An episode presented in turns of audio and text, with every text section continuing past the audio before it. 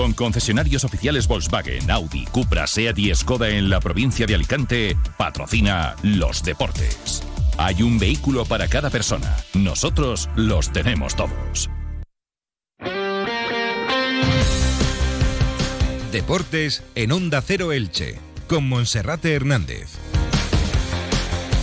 ¿Qué tal están? Un saludo, muy buenas tardes. Llegamos a 1 y 20, es momento de comenzar en la sintonía de Onda Cero Elche, comarcas de Vinalopó con Radio Estadio Elche. 15 minutos por delante para dar a conocer toda la información de cara a este próximo fin de semana. Sebastián Becasese no lamenta las bajas, aunque reconoce que el equipo está con lo justo para afrontar el encuentro de mañana ante el Albacete Balompié. Tendrá que improvisar en la delantera, aunque finalmente todo hace indicar que Mourad será el delantero titular, a pesar de que el pasado miércoles disputaba los 90 minutos del encuentro de la Copa del Rey ante el Europa. El técnico franjiverde cuenta con cuatro bajas seguras para este partido: Fidel Chávez, Sergio León, Borja Garcés y John Chetauya. José Salinas está recuperado y probablemente también viaje entre los 23 elegidos. El Club Deportivo Eldense afrontará el domingo a las 9 de la noche otro duelo directo en la pelea por la permanencia en Segunda División. Quiere seguir siendo fuerte en el nuevo Pepico Amat e imponerse al Burgos, el equipo burgalés que ayer por la noche eliminaba al Hércules de Alicante en el estadio José Rico Pérez. Y como cada viernes, les daremos a conocer la agenda polideportiva de cara a este fin de semana. Comenzamos. Siente la seguridad y confianza de elegir tu coche en Grupo Serrano Automoción, con 18 concesionarios oficiales en Elche, Torrevieja, Elda, Petrer, Orihuela, Santa Pola y Alicante. Nuestro equipo de profesionales te ofrecerá las condiciones que se adaptan a ti y un servicio impecable, con una amplia red de talleres oficiales. Grupo Serrano Automoción, concesionarios oficiales Volkswagen, Audi, Cupra, SEAT y Skoda en la provincia de Alicante. Hay un vehículo para cada persona. Nosotros los tenemos todos. Como cada jornada, en primer lugar, saludamos a nuestro compañero Felipe Canals. Felipe, bienvenido, buenas tardes. ¿Qué tal, Monserrate? Muy buenas. Bueno, pues toca ya hablar del fin de semana, una semana esta que estamos viviendo, que ha sido también algo extraña, con el miércoles festivo, con el miércoles de la Copa del Rey, con buenos resultados para el Che Club de Fútbol y para Club Deportivo Eldense, también para el Orihuela, no así para el Hércules, que caía derrotado y por tanto eliminado en la Copa del Rey ante el Burgos en el estadio José Rico Pérez, pero toca pasar página a la espera del sorteo de la segunda eliminatoria, que será el próximo martes es la eliminatoria previa a los 16 avos de final, de nuevo a partido único y en el campo del equipo de menor categoría, o si hay duelos directos de segunda división, en el campo de la bola del equipo que salga en primer lugar en ese sorteo, y ya estos que superen esta eliminatoria, si se enfrentarán en los 16 avos de final o podrían enfrentarse a alguno de los cuatro equipos que van a disputar la Supercopa de España: Real Madrid, Fútbol Club Barcelona, Atlético de Madrid y Club Atlético Osasuna de Pamplona. Pero ahora toca centrarse en la liga para nuestros equipos en segunda división y el Elche mañana a las 9 de la noche visitará el estadio Carlos Belmonte frente al Albacete Balompié, un partido para el que el técnico Sebastián Vegasese va a contar con cuatro bajas confirmadas, los cuatro lesionados, los delanteros Sergio León y Borja Garcés, el centrocampista Fidel Chávez y el pivote defensivo John Chetauya. Recordamos que Fidel sufre una lesión, muscular, una rotura de grado 1 en el sóleo de su pierna izquierda. Por su parte, Borja Garcés también sufre una rotura muscular de grado 1 en el bíceps femoral de su pierna izquierda, esto es, en el isquiotibial de esa pierna. Y por otra parte, pues recordamos que Sergio León ya está haciendo trabajo de campo y espera recuperar lo más pronto posible y volver incluso antes de Navidad. Ahora mismo los planes están para que a principios de diciembre Sergio León pudiese estar disponible. Si es así, dentro de un mes, dentro de cuatro jornadas, estaría a disposición del técnico Sebastián Becase. Se queda en el aire saber cuándo John Chetauya va a recibir el alta médica, porque lo suyo, digamos que de alguna manera es una recaída de la lesión que sufrió la pasada temporada en la tibia y de esta manera pues que mm, tener buenas sensaciones para poder trabajar con el grupo al 100%. Las bajas se acumulan sobre todo de medio campo hacia adelante. El Elche tendrá que hacer al menos una variación como consecuencia de la lesión de Borja Garcés. Todo hace indicar que Mourad tras su gran encuentro el pasado fin de semana en casa ante el Tenerife y también la buena actuación en la Copa del Rey con un gol y una asistencia, va a ser mañana titular desde el principio.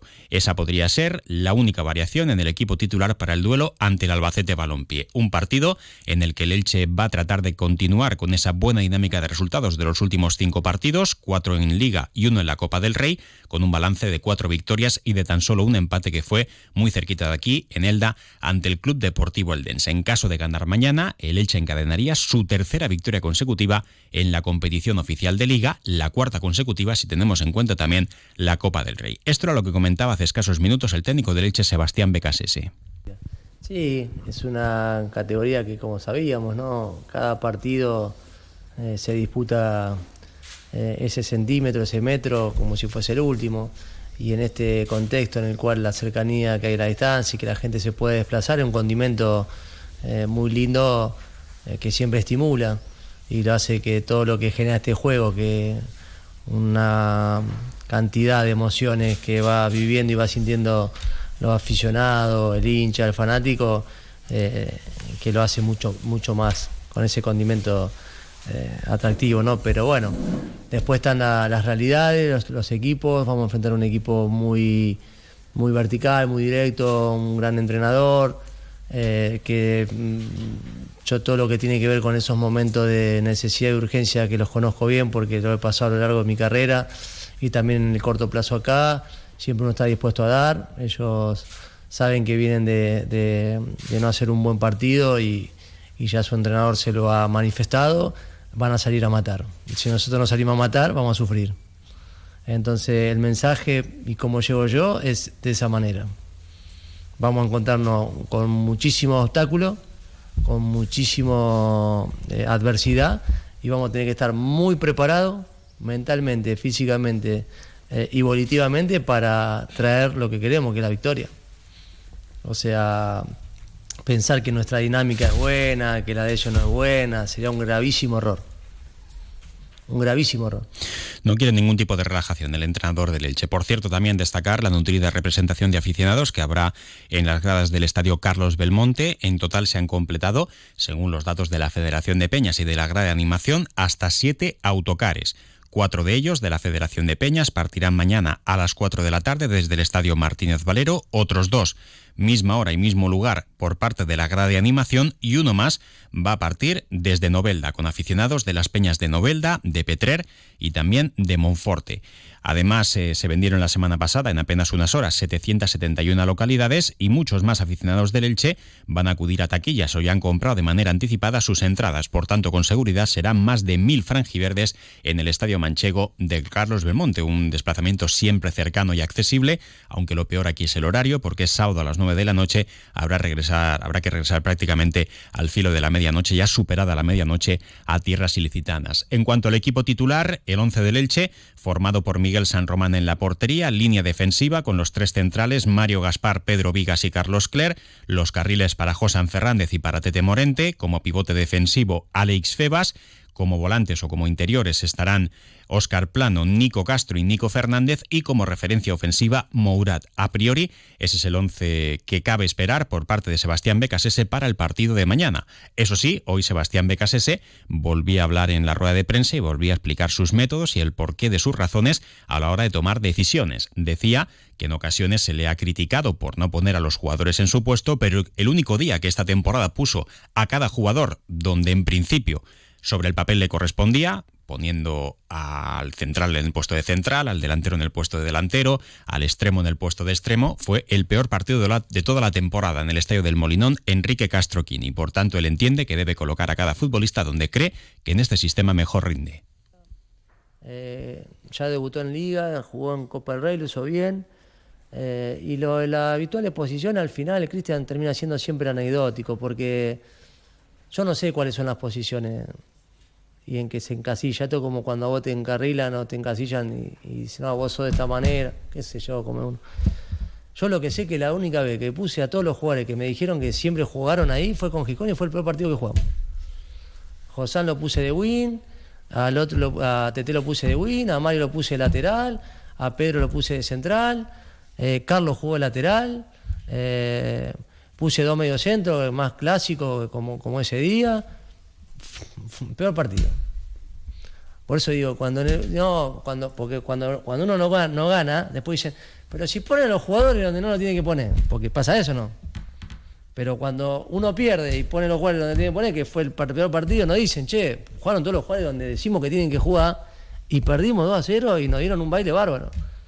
Y, al final, yo no sé cuáles son los puestos que Yo lo que sé es que hay que armar un equipo y el equipo tiene que funcionar tiene que funcionar. Y, el jugador tiene que estar predispuesto y abierto a, saber que si entiende tiempo y espacio y, tiene la actitud individual y se genera un clima de equipo, se puede jugar en cualquier lado. Yo jugué con cuatro centrales, con dos centrales, con dos centrales zurdos, con dos centrales derechos.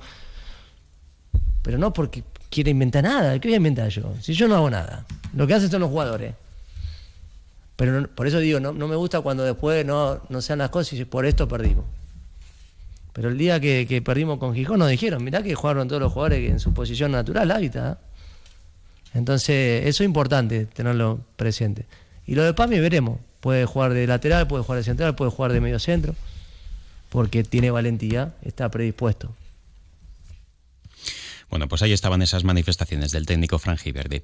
Bueno, ayer eh, finalizaba eh, la primera eliminatoria de la Copa del Rey, pendiente de dos partidos que han sido aplazados, por tanto ese sorteo del próximo martes como bien me apunta Felipe, se ha aplazado hasta que no se disputen esos dos partidos. Van a sobrevivir 55 equipos más el Amorebieta, que como campeón en la primera federación de esa fase territorial, pues eh, se va a unir al grupo y luego ya con los 28 eh, supervivientes se sumarán también los cuatro equipos de la Supercopa de España para completar los 32 y la eliminatoria de los 16 de final.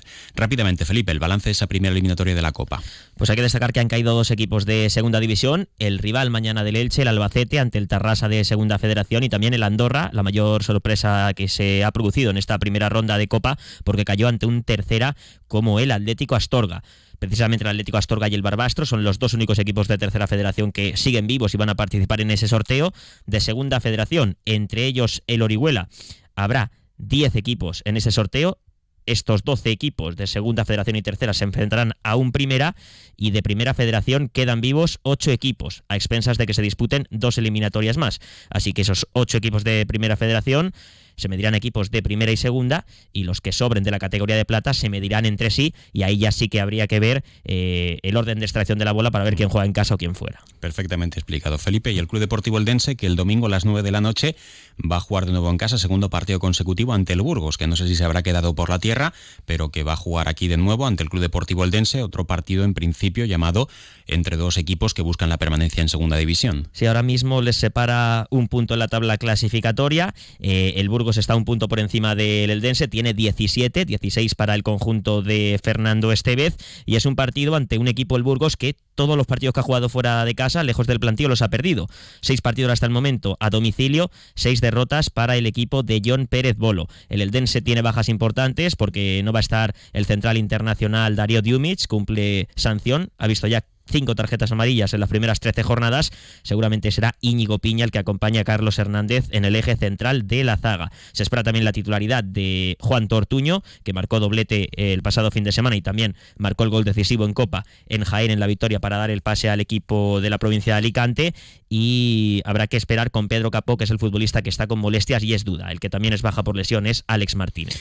Bueno, Felipe, y luego a las 2 del mediodía haremos un directo por Facebook Live para sortear esas dos entradas dobles entre todos aquellos aficionados que han participado en nuestra página de Facebook, en Onda Cero Elche. Todavía están a tiempo hasta las 2 del mediodía. Simplemente tienen que mencionar a la persona con la que acompañarían a ese partido el Dense Burgos y también seguir a nuestra página a Onda Cero Elche en Facebook. Eso será a las 2 del mediodía. Ahora una pausa rápida y enseguida repasamos la agenda polideportiva del fin de semana. Existe una calidad que es reconocida por críticos y expertos que nos reconcilia con nuestra historia y nuestra gente. Las variedades, la singularidad de nuestros vinos Alicante DOP. Únete a esta historia. Desde 1510, Vinos Alicante denominación origen. Campaña FEADER, Unión Europea.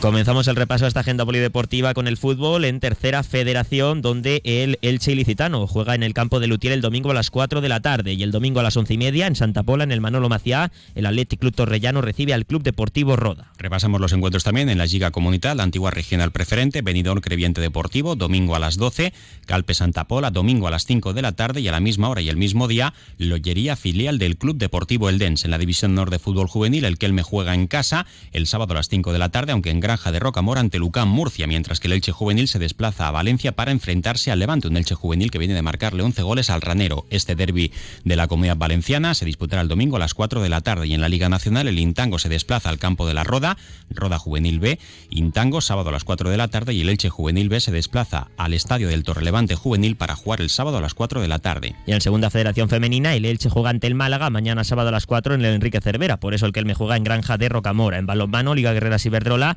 Derby provincial entre el Ático Club Balonmano Elche y el Elda Prestigio mañana sábado desde las 6 de la tarde en el pabellón Esperanza Lag.